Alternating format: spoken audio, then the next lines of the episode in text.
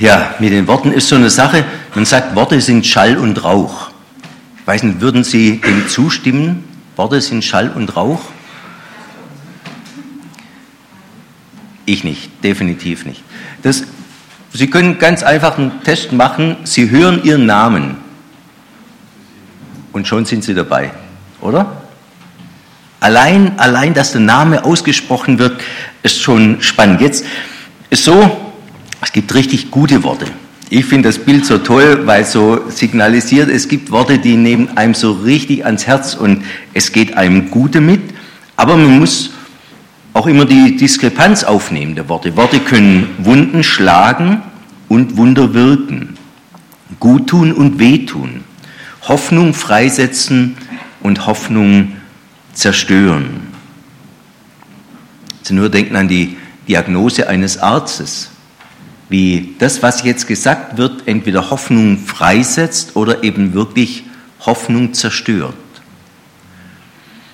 Jetzt gibt es bei uns im Deutschen das Interessante, dass es ja richtig Reichtum gibt. Es gibt Worte, die sind von hinten und von vorne gelesen, sind die gleich. Also das Wort Neffe oder Reittier, das können Sie von vorne lesen, von hinten lesen. Es hat immer die gleiche Bedeutung. Dann gibt es Worte, die haben von hinten her gelesen eine andere Bedeutung. Also aus Lager wird Regal, ja, was ganz anderes. Oder aus Nebel wird Leben.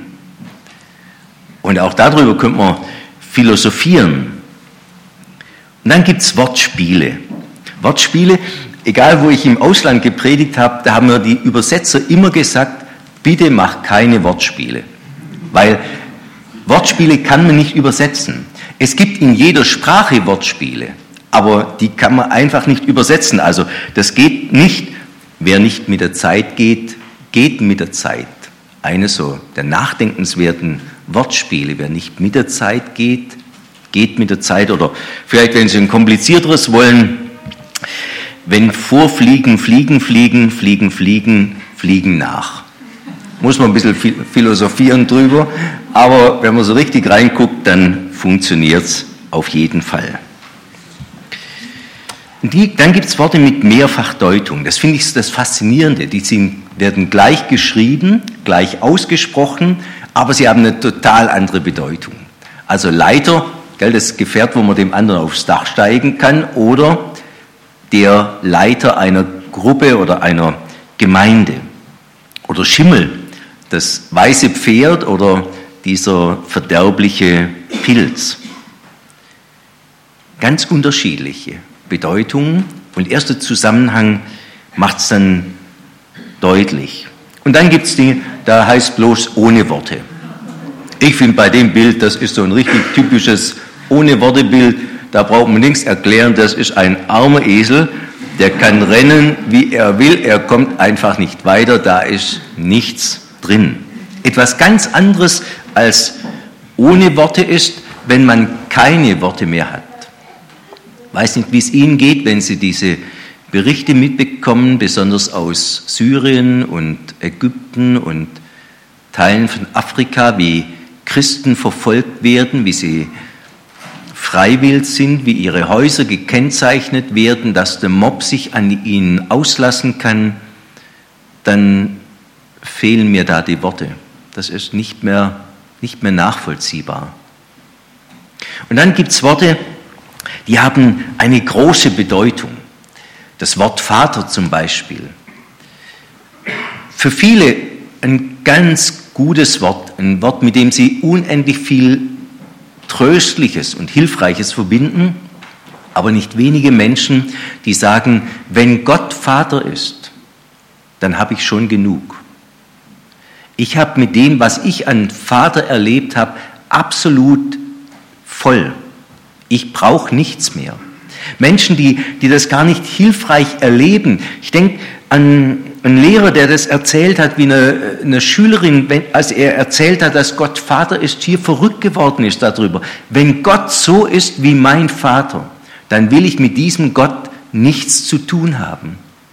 Wo man dann nur hoffen kann, dass mit der Zeit ein neues Vaterbild reinzieht und dass das, was über den Vater im Himmel gesagt ist, dass das ihr Herz nochmal erreichen kann. Dass das Besondere dieses Vaters eben ist, dass er barmherzig und gnädig, geduldig und von großer Güte ist und dass Jesus dieses Vaterbild ja dann aufgezeigt hat in diesem großen Beispiel des verlorenen Sohnes, wo der Vater schon wartet, dass der davongelaufene doch wieder kommt und wie er ihm entgegengeht und die Arme ausbreitet und ihn in die Arme nimmt, obwohl er noch nach Schwein riecht, obwohl noch der ganze Dreck der Vergangenheit an ihm haftet und trotzdem ganzes Angenommensein erlebt werden darf. Gott möge schenken, dass wir Gott so erleben, immer wieder neu so erleben und unsere Herzen darüber dann auch zur Ruhe kommen. Wir wollen miteinander nachdenken jetzt aber vor allem über Gottes Wort. Über Gottes Wort, das jetzt mit unseren menschlichen Worten in vielem gar nicht zu vergleichen ist. Sie kennen wahrscheinlich diese Geschichte. Tausende waren bei Jesus dabei gewesen und dann fangen sie an, so langsam wegzulaufen, weil, weil ihnen das nicht gefallen hat, was Jesus gesagt hat, weil die Verbindlichkeit zu groß war. Sie laufen weg und mit der Zeit gibt es eine richtige Massenbewegung weg von Jesus. Tausende gehen weg von Jesus. Und dann bleiben die Jünger stehen und Jesus fragt sie, wollt ihr auch weggehen? Mir ist aufgefallen, vielleicht ist das einer der, der gravierendsten Unterschiede zwischen Christentum und Islam. Sie wissen, wer im Islam den Glauben wechselt, der, der ist zum Abschuss freigegeben. Und Jesus steht da und sagt, wollt ihr auch weggehen? Weil Jesus keinen Druck macht, weil Jesus lockt, aber niemanden zwingt. Wollt ihr auch weggehen? Und dann packt er Petrus das so zusammen und sagt, Herr, wohin sollen wir gehen? Wohin sollen wir gehen, wenn wir das wollen, was nur du zu bieten hast? Du hast Worte ewigen Lebens. Und wir haben geglaubt und erkannt, dass du der Sohn Gottes bist, der Retter Gottes bist. Worte ewigen Lebens. Worte, die unser vergängliches kleines Leben an der großen Ewigkeit festmachen. Worte, die uns in Verbindung bringen mit dem ewigen Gott, der, die diesen großen Graben überwinden, dass der ewige Gott mit uns Menschen zu tun haben will. Worte ewigen Lebens. Darum geht's. Und die brauchen wir für unser kleines, vergängliches Leben. Worte, die man nicht vergleichen kann mit unseren menschlichen Worten. Und der erste Aspekt, den ich Ihnen weitergeben möchte, ist, Gottes Wort ist wertbeständig. Da nehme ich den Aspekt Inflation jetzt nochmal auf. Gottes Wort ist wertbeständig. Inflation. In den letzten Jahren ist es sehr stark durch die ganzen Medien durchgegangen. Aber wenn Sie sich mal damit beschäftigen, was Inflation in Deutschland schon mal bedeutet hat, dann ist das, was wir erlebt haben, kalter Kaffee da dagegen. Inflation, das hat geheißen, die Banknoten hatten astronomische Werte bekommen, aber sie waren nichts mehr wert. Da gab es wirklich einen Geldschein mit einem Nennwert von 5 Milliarden Mark. Müssen Sie sich vorstellen, nachher, wenn Sie was ins Opfer einlegen wollen, legen wir schnell mal so 5 Milliarden rein. Das wär's doch, oder? 5 Milliarden Mark. Jetzt muss man nur wissen, diese 5 Milliarden Mark, was man dafür bekommen hat. Am 1. November 1923 kostete ein Pfund Brot 260 Milliarden Mark und ein Pfund Fleisch 3,2 Billionen Mark. Verstehen Sie? Da mussten Sie mit dem Köfferchen zum Metzger gehen, wenn Sie ein Kilo Siedfleisch wollten. 3,2 Billionen Mark für ein Pfund Fleisch. Also ein Riesenaufdruck, aber nichts dafür zu haben. Und das ist nun das Besondere bei Gottes Wort, dass es heißt, dass Gottes Wort ist wie Gold. Gottes Wort ist wertbeständig. Das ist der eine Aspekt, der da drin ist. Gottes Wort ist wertbeständig. Es verliert nie an Wert. Eigentlich müsste man sagen, Gottes Wort gewinnt immer noch an Wert. Gottes Wort wird immer noch wertvoller. Und wenn Sie anfangen, in der Goldgrube des Wortes Gottes zu graben, dann, dann heben Sie Schätze. Und jeder ist gut beraten, der das tut. In Gottes Wort zu schürfen und ewig gültige, wertvolle Schätze zu heben. Gottes Wort kann man auf die Goldwaage legen. Also sprich, das, das kann man testen. Darauf kann man sich einlassen und darauf kann man sich verlassen.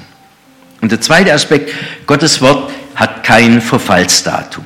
Gottes Wort hat kein Verfallsdatum. Eigentlich müsste man beim Bibel immer draufschreiben, unbegrenzt haltbar. Unbegrenzt haltbar. Das, was es bei uns nirgendwo gibt. Ich weiß nicht, ob Ihnen mal aufgefallen ist, worauf überall bei uns ein Verfallsdatum sogar draufsteht. Was ich nicht gewusst habe, sogar auf dem Bier gibt es Verfallsdatum. Einer meiner Freunde, der hat sich zum 50. Geburtstag gewünscht, dass jeder ihm ein paar Fläschchen Bier mitbringt so was Originelles. Und dann hat das jeder ernst genommen und ich wusste nicht, wie viele Biersorten es bei uns in Deutschland gibt. Nur, er hat dann, als er die Biersorten mal durchgeguckt hat, was das alles für interessante Sachen war, hat er gemerkt, die haben alle ein Verfallsdatum drauf. Und hat gemerkt, ich könnte die gar nicht trinken, ohne Alkoholiker zu werden. Dann hat er es wieder verschenkt. Deswegen sind wir wieder in Genuss gekommen. Also Verfallsdatum überall. Überall ist ein Verfallsdatum drauf. Letztendlich, wenn, wenn, wir, wenn wir ehrlich sind, auch auf unserem Leben. Die Bibel sagt, zu leben währt 70 Jahre, wenn es hochkommt, sind es 80 Jahre. Verfallsdatum auf unserem Leben. Über allem. Aber nicht bei Gottes Wort. Nicht bei Gottes Wort. Da heißt dann in der Bibel, Himmel und Erde werden vergehen, aber meine Worte werden nicht vergehen. Also Haltbarkeitsdatum unbegrenzt oder Sie könnten auch sagen ewig gültig. Und, und ich bin so unwahrscheinlich froh, dass das so ist. Weil stellen Sie sich mal vor, wenn die Zusage, ich will dich nicht verlassen, noch von dir weichen, am 4. April 2014 auslaufen würde. Das wäre doch schlimm, oder? Oder die Zusage, ich bin bei euch alle Tage bis an der Weltende am 6. Juli nicht mehr gültig wäre, weil sie verfallen wäre. Was ist das gut, dass Sie bei jedem Bibelwort, was Sie lesen, wissen dürfen, Verfallsdatum unbegrenzt, ewig gültig. Man kann sich wirklich drauf verlassen. Gottes Zusagen gelten für immer und ewig und gibt Kraft und Halt. Es ist wahrhaftig und was er zusagt, das hält er gewiss. So, so ganz anders wie bei uns Menschen. Bei ihm kann man sich drauf verlassen im wahrsten Sinn des Wortes. Und dann der dritte Aspekt Gottes Wort ist heilsam. Wäre jetzt interessant, wenn wir Zeit hätten und so ein kleines Interview machen würden. Was ist Ihr Lieblingswort aus der Bibel?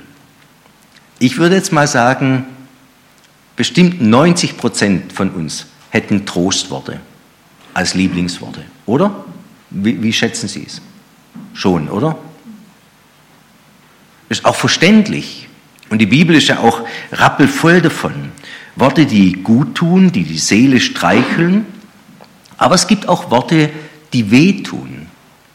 Und Worte, die auch in dem, dass sie uns wehtun, uns heilsam sein wollen. Im Hebräerbrief ist davon mal die Rede, dass es dann heißt, Gottes Wort ist lebendig und kräftig und schärfer als jedes zweischneidige Schwert und dringt durch, bis es scheidet Seele und Geist, auch Mark und Bein und ist ein Richter der Gedanken und Sinne des Herzens. Einer unserer Gemeinschaften hatten wir ein Gemeinschaftsmitglied, das ein richtig guter Chirurg war. Und die Tragik war dann, dass er Parkinson bekam. Ganz schlimm. Und ich glaube, das letzte Mal, als wir uns noch gesehen haben, hat er mir noch was geschenkt. Und ich, ich habe es am Anfang wirklich nicht verstanden, was er mir damit signalisieren wollte. Das war ein Skalpell. Eines seiner Skalpelle. Und er wollte mir wohl deutlich machen, du vergiss mich nicht. Denk weiter an mich. Deswegen habe ich es immer noch in Ehren, obwohl er schon gestorben ist. Das ist sowas von scharf.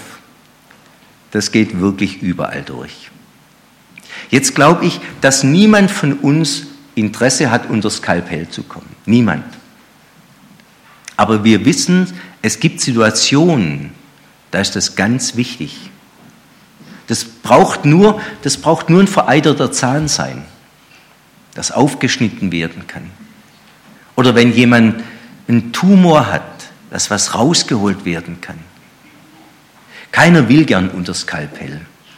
Aber manchmal ist nötig. Und wenn Gottes Wort zu, für unser Leben sowas ist wie ein Skalpell, wenn es offenlegt und darlegt und dann deutlich wird, was da auch drin ist in unserem Leben, dann macht Gott das nicht, um uns kaputt zu machen, sondern weil er, wenn er so zu uns spricht, dann will er unser Leben heil machen.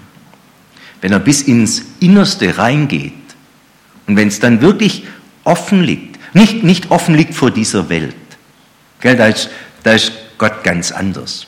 Das macht er zwischen ihm und uns aus, dass er uns Einblick gibt, wie er uns sieht und dann deutlich macht, was heil werden müsste. Aber das andere auch, dieses Wort, das schneidet, das offenlegt, das uns auch erschrecken lässt. Es ist ein Wort, das lebendig ist und kräftig ist, unser Leben wieder stärken will und stärken kann. Also brauchen wir Gottes Wort als Zuspruch und als Einspruch in unser Leben. Zu einer guten Theologie gehört immer beides. Das Wort von der Gnade und vom Gericht, weil Gnade in der Bibel eben keine billige Gnade ist. Und der Schreiber des Hebräerbriefes sagt, die große Tragik ist, wenn Menschen hören und ihr Leben nicht darauf einstimmen, wenn sie Gottes Stimme an sich vorbeirauschen lassen und sich dann zum Gericht hören.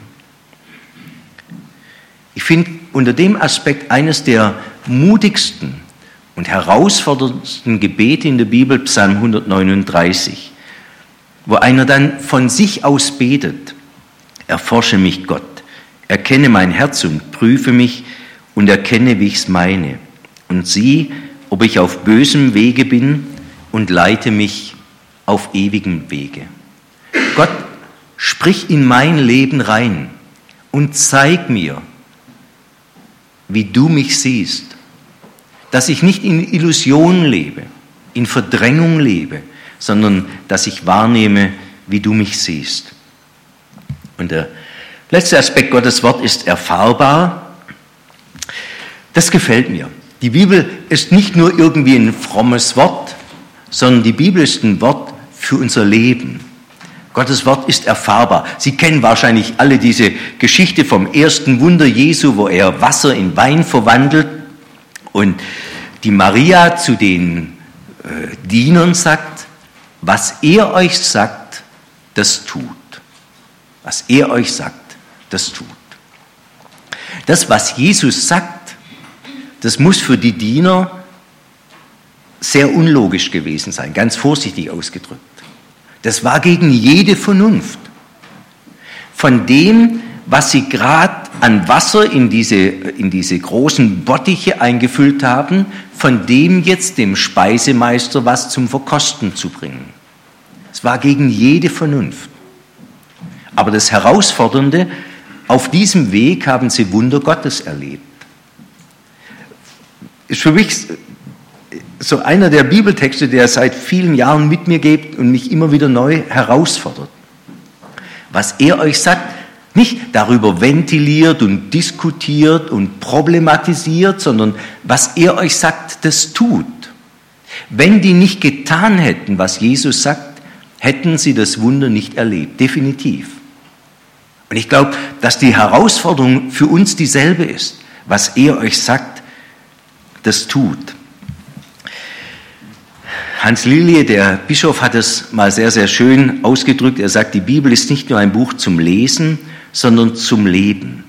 Nicht zum Nachdenken, sondern zum Nachfolgen. Das ist, weil die Bibel ein, Tunwort ist, ein Wort ist, das uns in den Alltag hineinnehmen will und das uns mit der Gottesgeschichte verbinden will. Kommt zum Schluss der Naturforscher äh, Isaac Newton, der hat es mal in ganz, ganz tolles Bild gepackt. Der hat gesagt, wenn wir die Bibel lesen, dann, dann, dürfen, dann, dann, dann sollen wir das so tun, wie man ein Testament liest. Aber hat er gesagt, nicht so, wie das der Notar macht.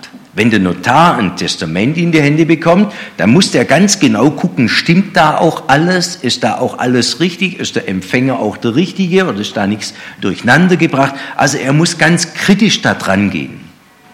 Und Newton sagt, nein, wir müssen das, die Bibel, das Testament Gottes so lesen, wie das die Erben lesen. Also, wir müssen die Bibel, wir dürfen die Bibel lesen und das sagen, oh, das ist alles für mich. Alles für mich. Was für ein Geschenk. Und da möchte ich Sie herausfordern, jetzt für die nächste Zeit, vielleicht für die nächste Woche, wenn Sie, wenn Sie Bibel lesen, mal, mal das mit dieser Vorgabe zu versuchen. Zu sagen, boah, das ist alles für mich. Alles für mich. Bis dahin, dass der letzte Wille im Testament Jesu das ist, dass er sagt, ich will, dass die, die du mir gegeben hast, bei mir sind für immer und ewig. Ich gehe hin, euch die Städte zu bereiten. Deswegen auch das zu wissen, das gilt mir. Wenn ich hier mein Verfallsdatum erreicht habe, alt oder jung, dann weiß ich, dass ich erwartet werde, dass ich in vorbereitete Verhältnisse komme. Deswegen fordert uns das raus, immer wenn wir mit Gottes Wort unterwegs sind, zu bitten, gib mir die richtigen Worte. Die richtigen Worte. Manfred Siebel hat das so schön formuliert, dann gib mir den richtigen Ton. Worte, die deutlich für jeden von dir reden. Gib mir genug davon. Und für alle, die Gottes Wort hören, die dürfen es auch so sprechen. Sprich nur ein Wort, so wird meine Seele gesund. Sprich ein Wort. Sie wissen aus dem Zusammenhang, dass es darum geht, dass dieser Mann zu Jesus kommt und für seinen Knecht betet und als Jesus mit ihm gehen will, um diesen Knecht zu heilen, dann sagt dieser Mann, du bist viel zu gut, das passt alles nicht zusammen, sprich ein Wort, dann wird mein Knecht gesund der katholischen Liturgie ist das, finde ich, sehr, sehr schön aufgenommen worden, dass es zu einem persönlichen Gebet werden kann. Sprich ein Wort, dann wird meine Seele gesund. Und das brauchen wir. Ein Wort von Gottes Wort. Amen. Wir wollen miteinander beten.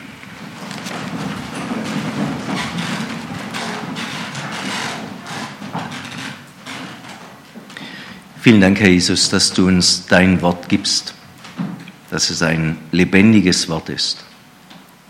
Ein Wort ist, auf das wir uns verlassen können. Ein Wort ist, das kein Verfallsdatum hat. Ein Wort ist, zu dem du ganz stehst. Wir brauchen es so nötig, in den vielen Worten unserer Zeit deine Stimme zu hören, Weisung von dir zu bekommen um weise sein zu können. Deswegen sprich zu uns. Und guter Herr, dann lass uns dein Wort gut weitergeben. Lass uns zu Zeugen deines Wortes sein. Und Menschen das Wort zusprechen zum Heil und zur Gnade. Amen.